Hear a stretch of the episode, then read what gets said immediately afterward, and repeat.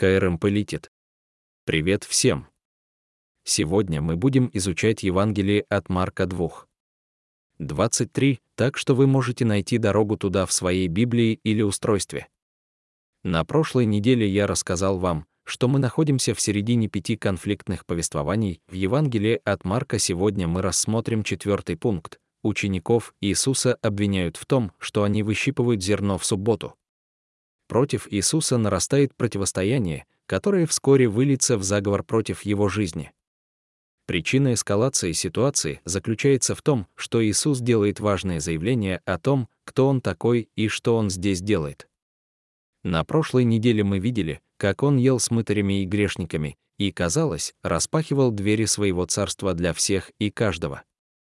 И это заставляло религиозных лидеров чувствовать себя неловко. И, честно говоря, многим из нас это тоже неприятно. Особенно сейчас, в нашем глубоко фрагментированном обществе, нам трудно освободить свой мозг от необходимости постоянно оценивать, кто здесь за, а кто против. На самом деле существует два основных подхода к определению этих границ, назовем их легализм и лицензия. Лицензия в основном говорит о том, что можно делать все, что угодно. Я могу делать все, что захочу. Не говорите мне, что в моей жизни есть грех. Не указывайте мне, как мне жить. Бог любит меня таким, какой я есть, поэтому я могу делать все, что захочу. Я могу жить так, как я хочу. Богу угодно, чтобы я был таким, какой я есть. Такие люди склоняются на сторону свободы. Им можно все. Но тут появляется Павел и говорит, подождите, вы злоупотребляете идеей благодати. Если вы изменяете своей жене, а она совершает невероятную работу прощения и принимает вас обратно, вы не можете повернуться и сказать, «А, это замечательно, я могу изменять ей, когда захочу, снова и снова». Вы злоупотребляете этими отношениями и этим актом милости. Вот почему Павел говорит, что мы должны продолжать грешить, чтобы благодать возрастала. Конечно, нет, на другой стороне медали находятся законники. Легалисты говорят, я строго определяю, как выглядит истинная вера, вот как выглядит мораль, и вот контрольный список. И если ты не соблюдаешь этот список, ты выбываешь и попадаешь в ад. Мы не пьем, не курим, не жуем табак и не ходим с девушками, которые это делают. И эти две стороны постоянно отыгрываются друг на друге. Если человек живет в свободе, делает все, что хочет, не смейте говорить ему, что какая-то область его жизни не библейская, греховная, неправильная или неразумная. Ах, фарисей! Ты законник. Ты попадешь в ад.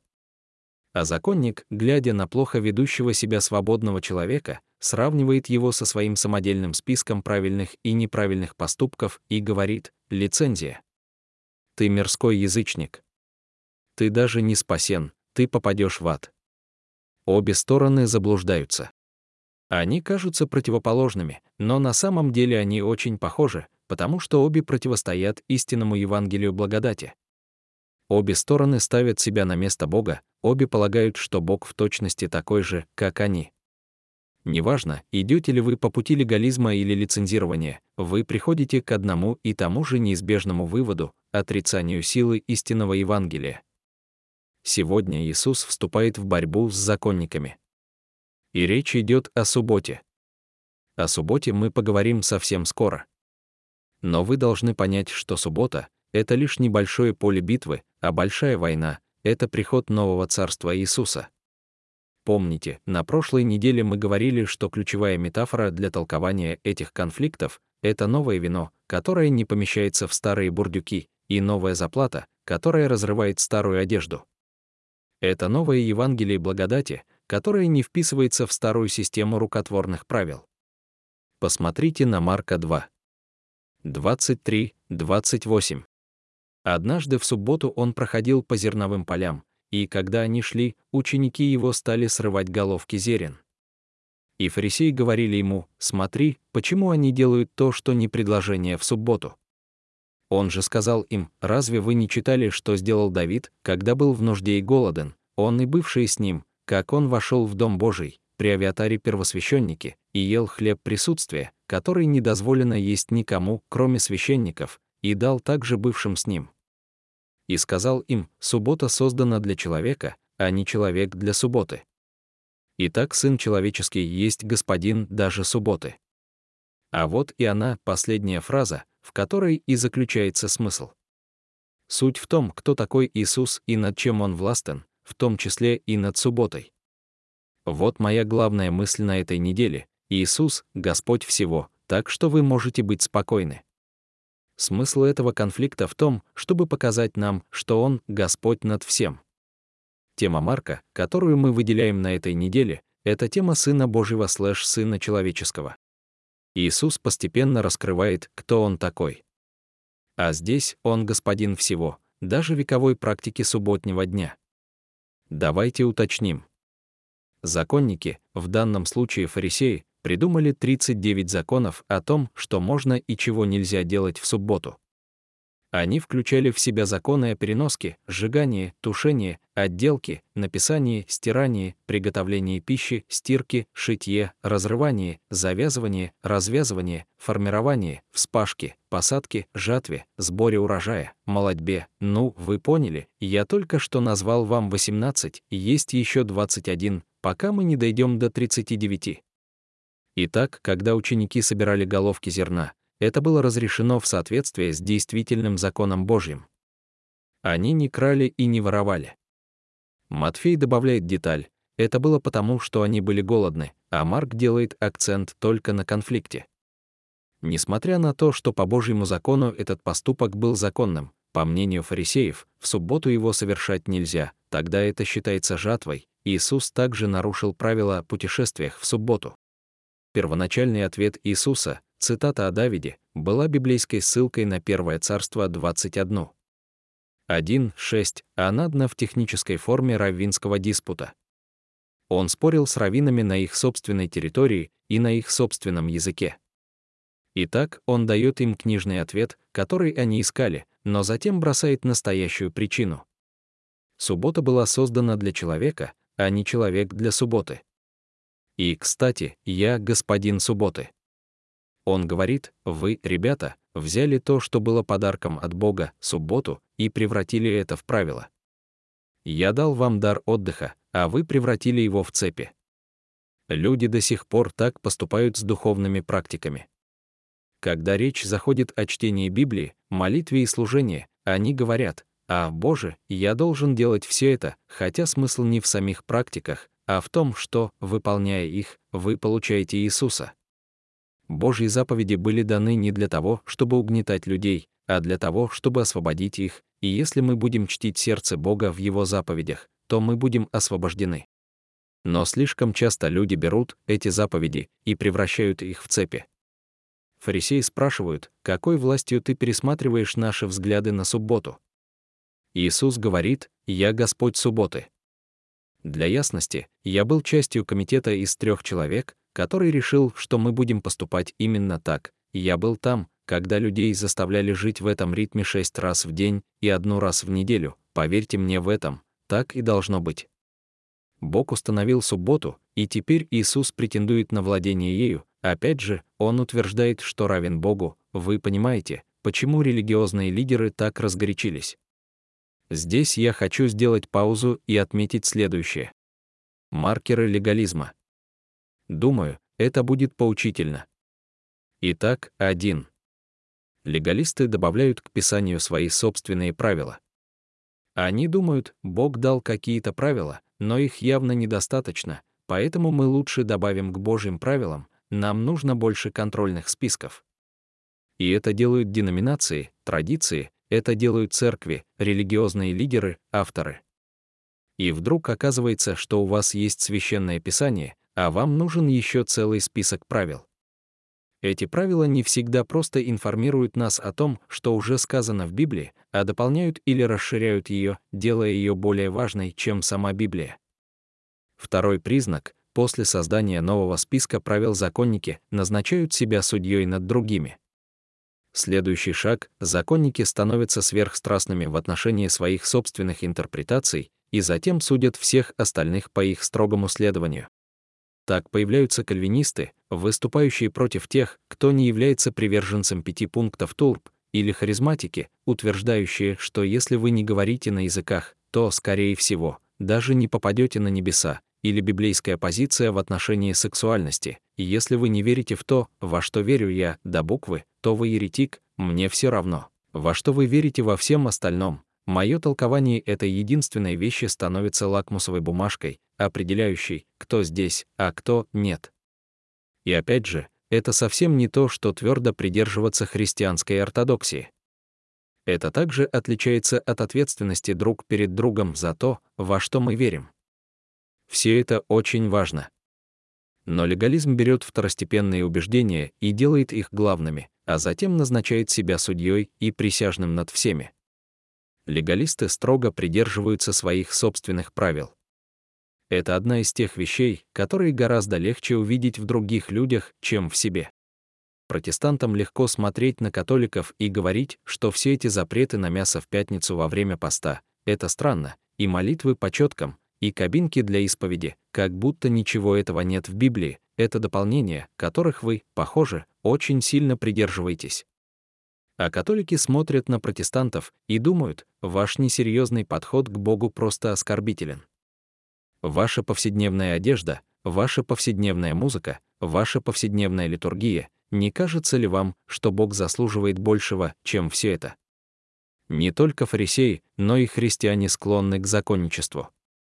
Недавно мне попались на глаза нелепые выдержки из руководства университета Боба Джонса 1995 года, христианского колледжа. Это всего лишь 30 лет назад. Все студентки должны постоянно носить шорты. Юбки и джемперы разрешены после 19 часов в будние дни, по субботам и на выездах, жакеты разрешены только на выездах.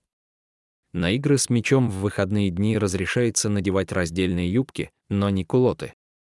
Я имею в виду, что это довольно конкретно, брат. А как насчет парней? Мужчины должны быть подстрижены так, чтобы волосы сзади были коническими и не заходили на воротник или уши. Длина бакенбард не должна превышать нижнего отверстия уха. Усы и борода не допускаются. Спереди волосы не должны опускаться ниже, чем на ширину двух пальцев над бровями. Для меня все эти прически были бы сложны, потому что я могу отрастить полную голову волос за 20 минут. Я всегда быстро отращивал волосы, я как чубакка. Я стригусь, а когда заканчиваю, волосы валяются на полу, как будто ты можешь вязать свитера для маленькой начальной школы.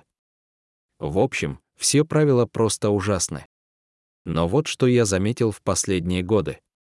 Законниками становятся не только христиане законничество проникает в социальные вопросы и политику. Только посмотрите, сколько людей сошло с ума из-за правил во время ковида.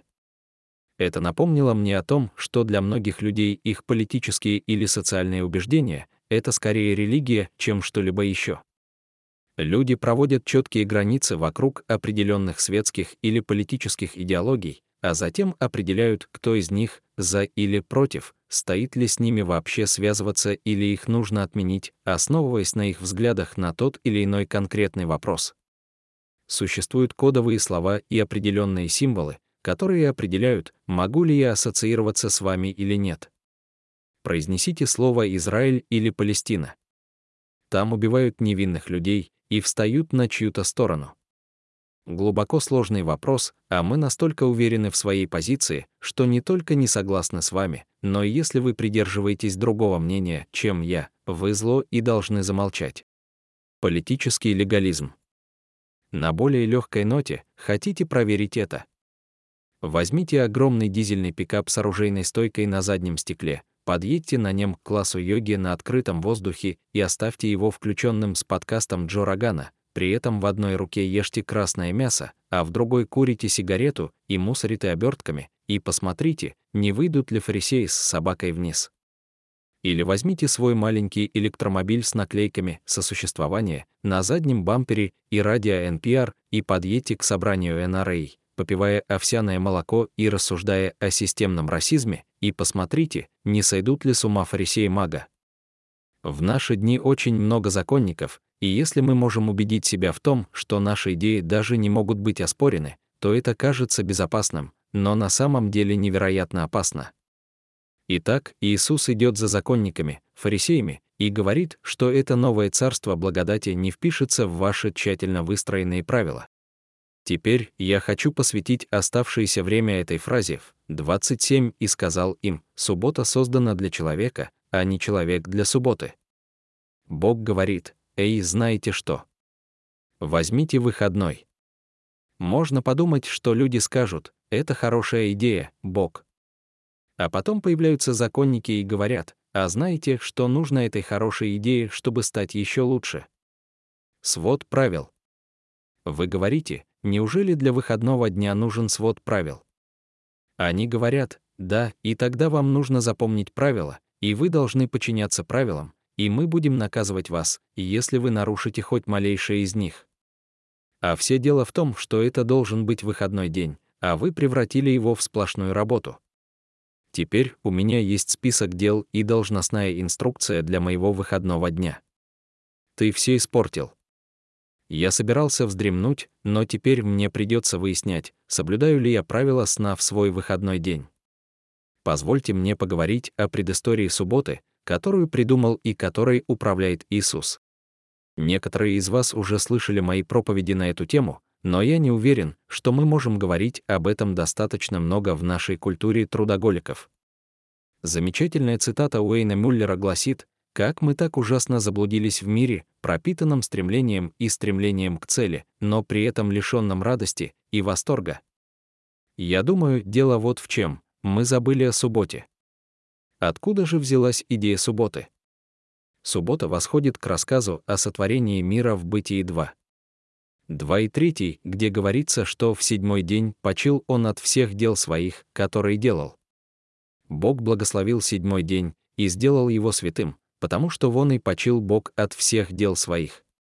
Всякий раз, когда вы оправдываетесь тем, что не отдыхаете в субботний день, потому что у вас нет времени, вы слишком заняты или слишком важны, я хочу, чтобы вы повторили эти два слова. Бог отдыхал.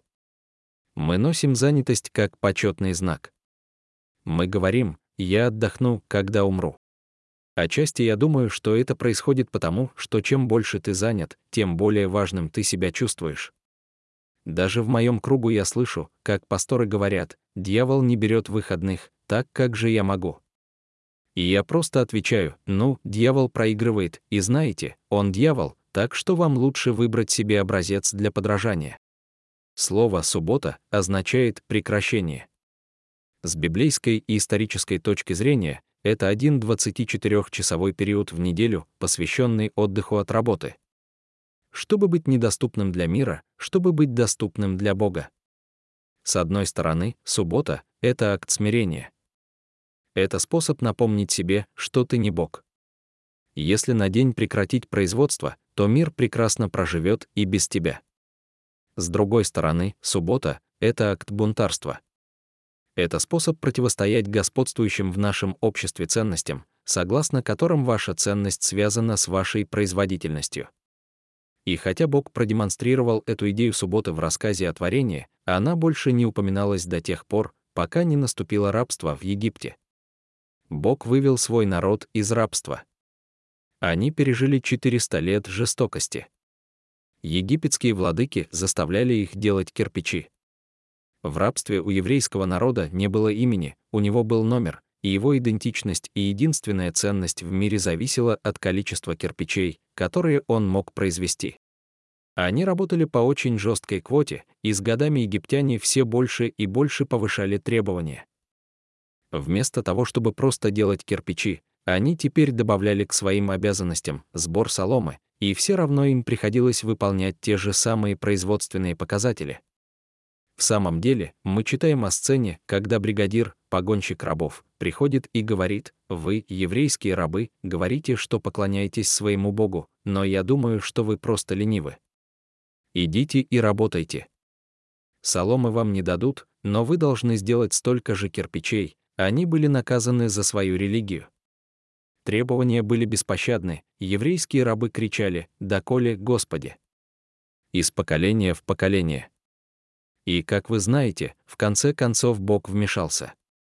Моисей был избран вести народ, они бежали через расступившееся Красное море, фараон и его войска были поглощены ими, Бог увел свой народ в пустыню, и там он заботился о них, вел их, кормил, обеспечивал их и начал долгий процесс снятия иго рабства с их спин.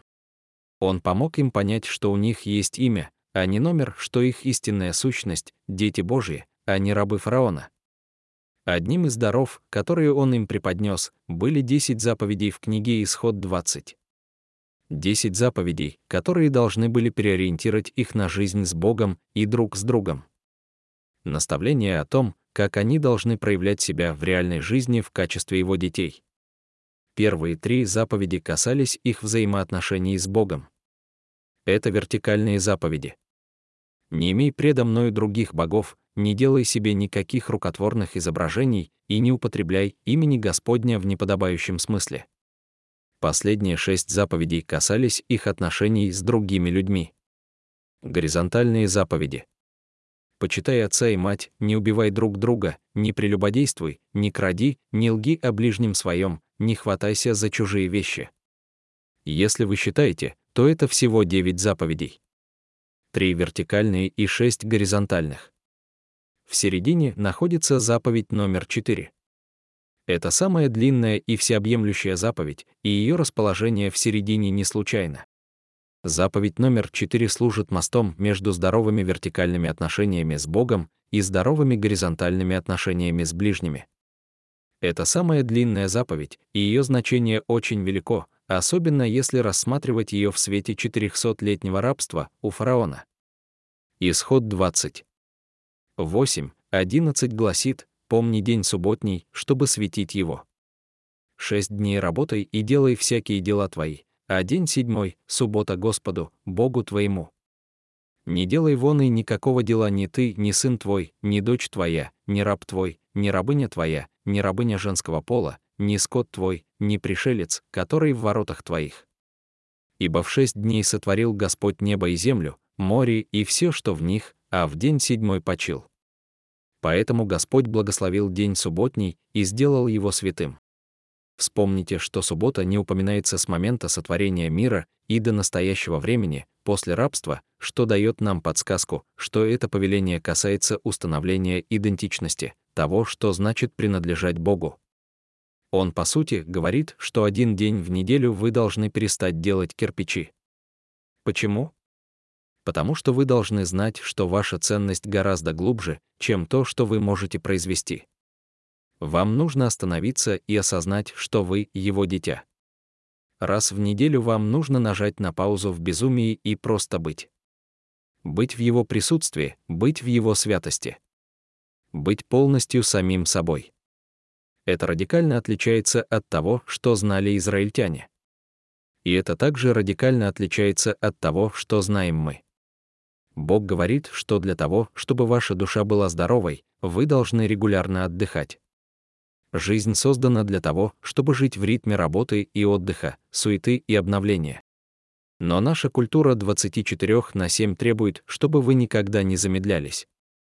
Поэтому мы живем на бегу, втискивая Бога, где только можно. Это означает, что часто в спешке мы живем за счет веры других людей, потому что у нас нет времени на воспитание своей собственной.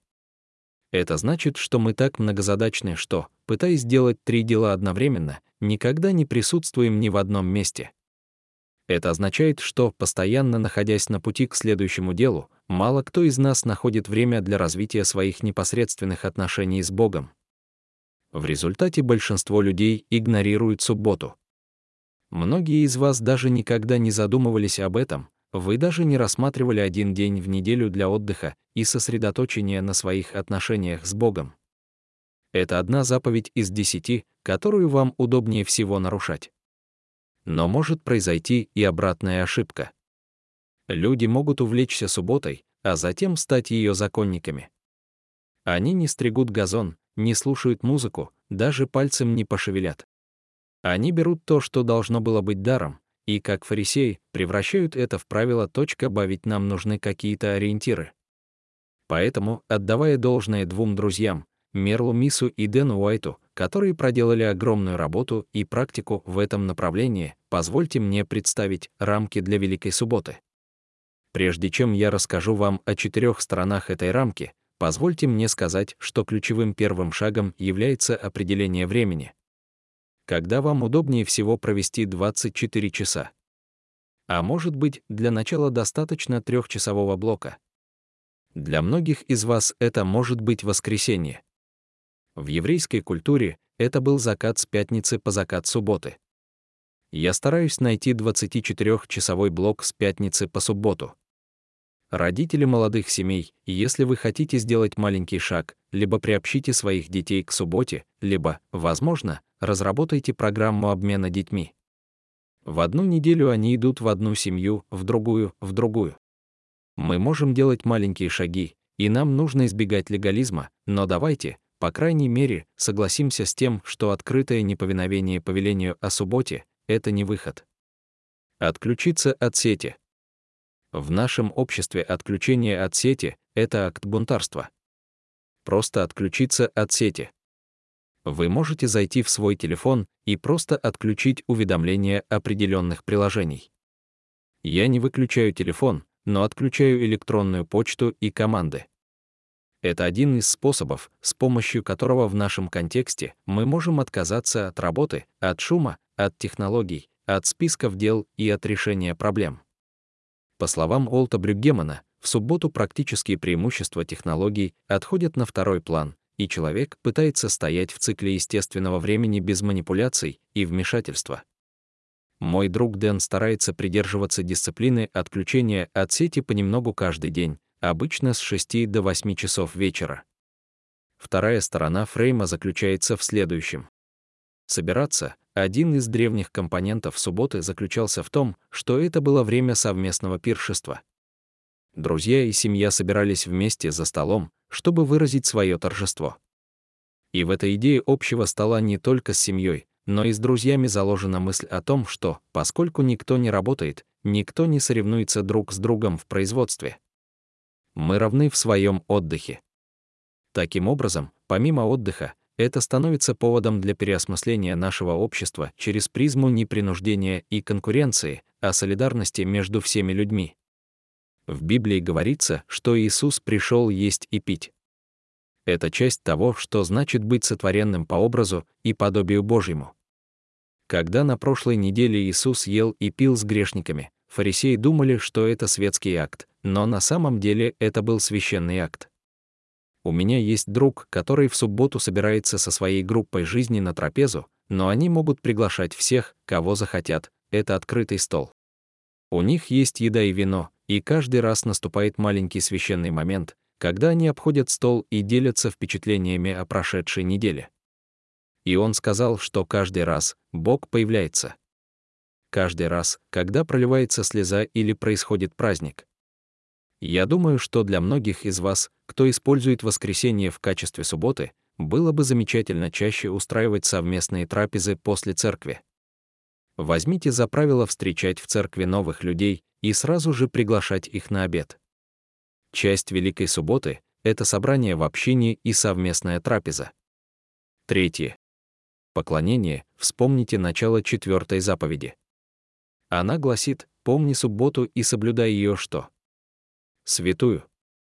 Намеренная часть каждой Великой Субботы — это пребывание в присутствии Бога. Поклоняться Ему, входить в Его святость. Иисус сказал, «Прибудьте во мне, прибудьте во мне». Суббота — это еженедельная возможность оставаться на связи с Христом и духовно восстанавливаться. Для многих из вас посещение церкви является частью этой работы, что я, безусловно, поощряю, но какими еще способами вы можете намеренно войти в его присутствие? Как насчет того, чтобы включить музыку поклонения в машине? В субботу мне нравится проводить больше времени в кресле. Меньше учебы, больше чтения и размышлений. Есть такая практика, которая называется лекша девино. Она заключается в том, чтобы читать один короткий отрывок снова и снова, пока что-то не бросится в глаза, а затем персонализировать его и поговорить о нем с Богом. Также полезно молиться о надеждах и обидах, вести дневник. Еженедельный шаббат гарантирует, что в худшем случае вас не отделяет от святой перспективы более шести дней. Четвертая сторона рамы. Отдых слэш воссоздание, шаббат должен быть игровым пространством. В Ветхом Завете нам сказано, что Бог радуется нам. Слово «восторг» на иврите буквально означает «знание смеха», Бог знает о вас со смехом. Бог думает о вас, и это заставляет его смеяться.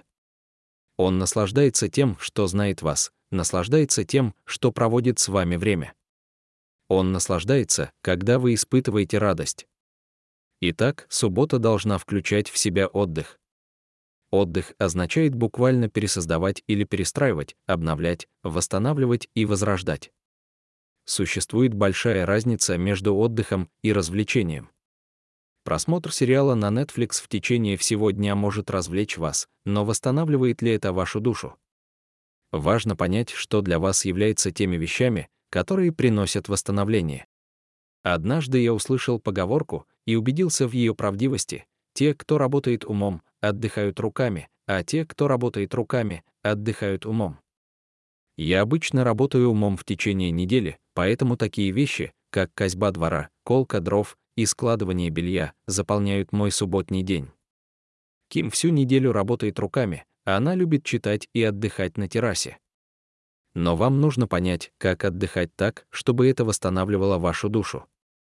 Итак, схема еженедельного саббата включает в себя отключение от сети, сбор, поклонение и отдых слэш-восстановление.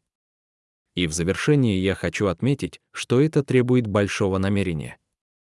Послушайте Евреям 4. 9 по 11 и так остается субботний покой для народа Божия, ибо всякий, входящий в покой Божий, почивает и отдел своих, как и Бог отдел своих. Итак, приложим все усилия, чтобы войти в этот покой, дабы никто не пал, последовав примеру их непослушания. Он признает, что это не будет легко. Вам придется приложить все усилия. Вам придется потрудиться, чтобы отдохнуть. Я возвращаюсь к главной идее. Единственный способ успокоиться — это знать до кончиков пальцев, что Иисус — Господь над всем.